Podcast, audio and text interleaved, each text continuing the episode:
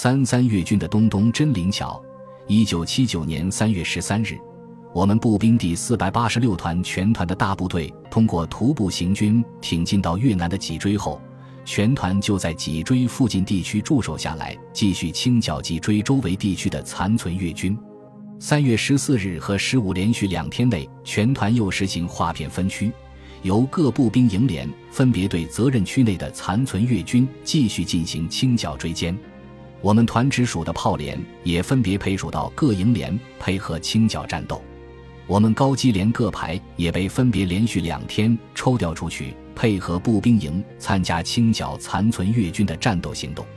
我们高机连在脊椎驻守清剿残存越军期间，我们团的团指通知我们连队，从团里的战利品中领回了一挺从越军手中缴获的单管十四点五毫米苏式高射机枪。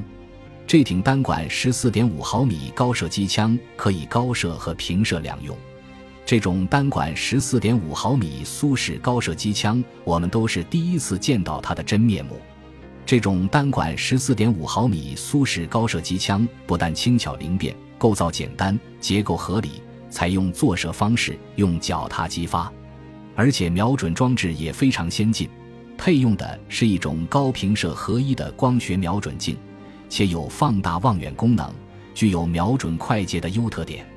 该枪除了能对低空空中目标射击外，还可用于在战场上封锁要道或隘口，压制对方火力点及歼灭对方轻装甲等活动目标，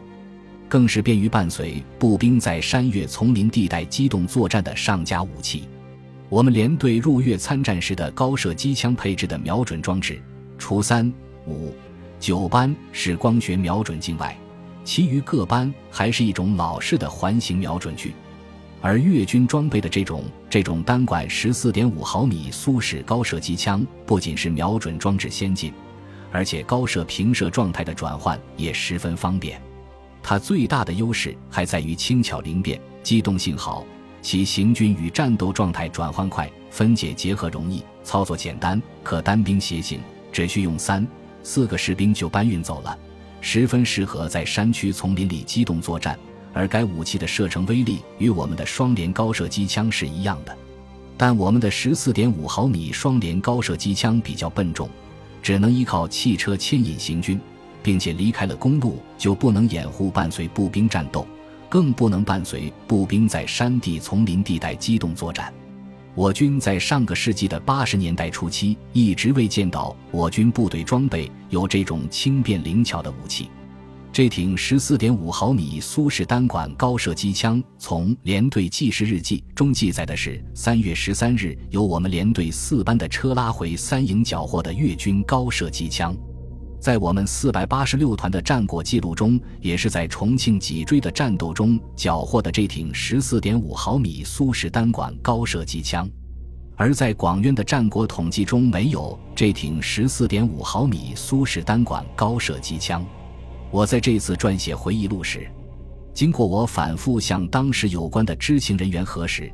这挺十四点五毫米苏式单管高射机枪，实际上是三月二日我们步兵第四百八十六团在攻占广渊县城的战斗中，被八十二无后坐力炮连从越军手中吆获的。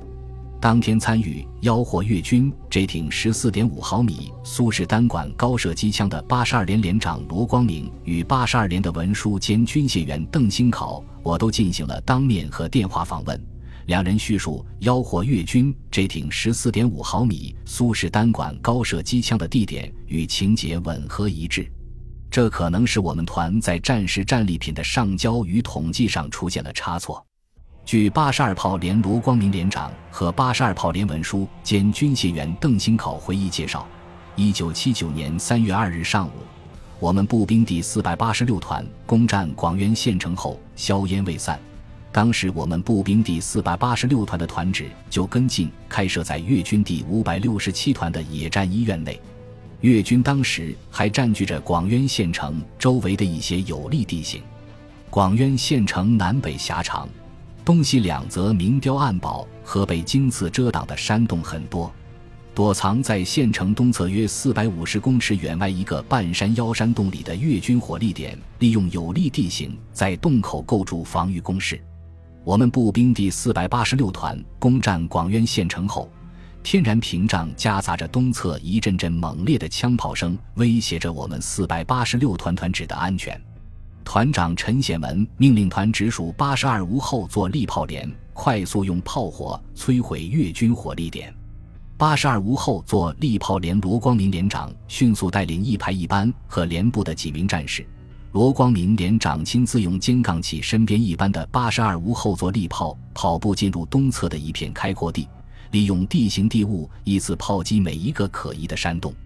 当罗光明连长肩炮射击第三个山洞时，位于东侧约四百五十公尺远外一个半山腰山洞里的越军火力向八十二无后座力炮炮阵地进行猛烈扫射。由于我八十二无后座力炮的炮阵地正处在一片水田开阔地。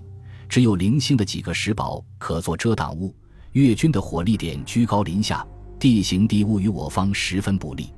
时不我待，罗光明连长大声命令：“快装填炮弹！”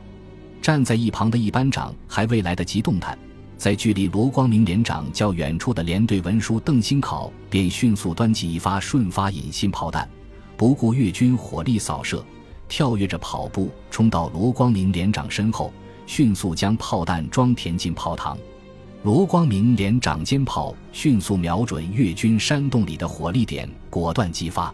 首发直接命中，就将越军据守的火力点打哑。紧接着又连续向越军火力点发射三发炮弹，越军的这个火力点被彻底摧毁。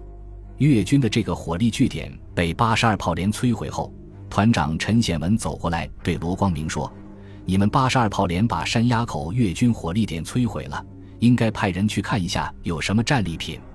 连长罗光明便与指导员胡成华、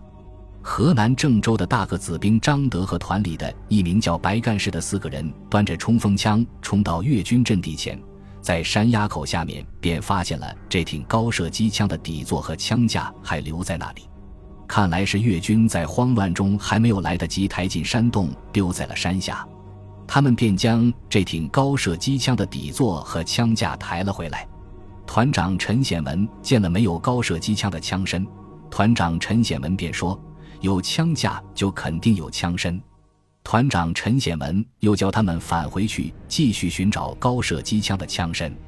罗光明等四人又互相掩护，冲到山崖口上面的山顶洞口外，由胡成华用冲锋枪射击掩护。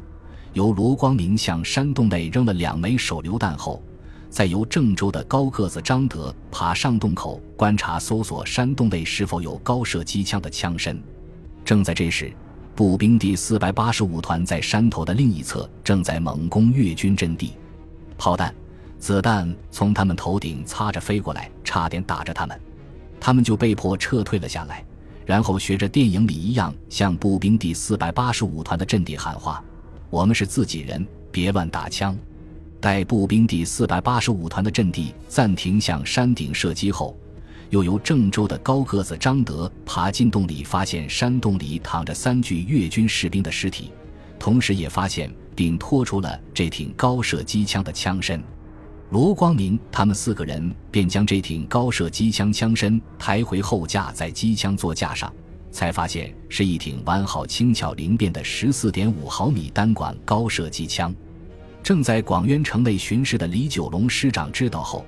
也还特地走来，还围着这挺高射机枪仔细的看了又看，才离去。我们高机连从团里领回从越军手中缴获的这挺单管十四点五毫米苏式高射机枪后，当即由三排七班进行了试射，效果的确很好。我们连队七班的高射机枪在从复和出发时，因夜间闭灯驾驶，被自己连队后面的汽车撞坏了前面七班的高射机枪，正好将这挺从越军手中缴获的单管十四点五毫米苏式高射机枪临时配发给七班使用。我们部队撤军回国，在广西扶绥县东门公社战平期间。我接到通知，去广州军区的一个战备仓库里领回了一挺崭新的带光学瞄准具的十四点五毫米双联高射机枪。从越军手中缴获的这挺单管十四点五毫米苏式高射机枪，就以步兵第四百八十六团的战利品上交了。本集播放完毕，感谢您的收听，喜欢请订阅加关注，主页有更多精彩内容。